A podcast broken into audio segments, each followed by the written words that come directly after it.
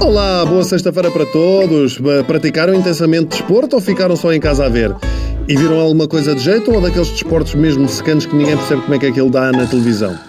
Pediram para falar de xadrez, mas o xadrez, atenção, que é um desporto que dá para acompanhar na TV para quem for entendido, não é? Porque estamos a acompanhar as jogadas e possivelmente até antecipá-las.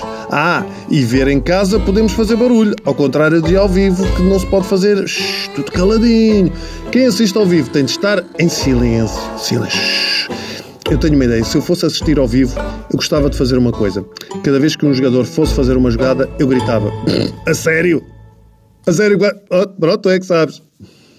Ou então, só pela idiotice, cada vez que fosse fazer uma jogada, eu: Porta-aviões ao fundo!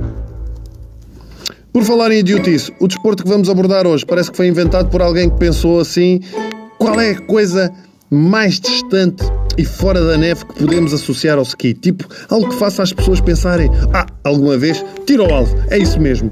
E foi assim que nasceu o biatlo na neve. Pessoas a andarem de ski com uma pressão de ar às costas.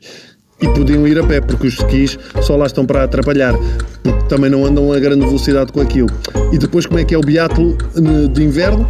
Andam, andam, andam, param num sítio para dar uns tiros numas placas de metal, depois andam, andam, andam mais um bocadinho e param mais noutro sítio para dar mais uns tiros numas placas de metal. É que depois acertam e nem sequer ganham um peluche nem nada, tipo feira popular, nada. E é com uma pressão de ar. E há pessoas que ficam na televisão a ver isto. Ao menos se em vez de uma pressão de ar fosse uma caçadeira e os atletas tivessem de fugir de ursos, ou melhor, disparavam nos alvos e ganhavam pontuação máxima, mas cada vez que acertassem era libertado um urso polar que os queria rasgar de cima a baixo. Lá está. Emoção no desporto. Toda a gente ficava para ver se o urso comia o tipo e melhor.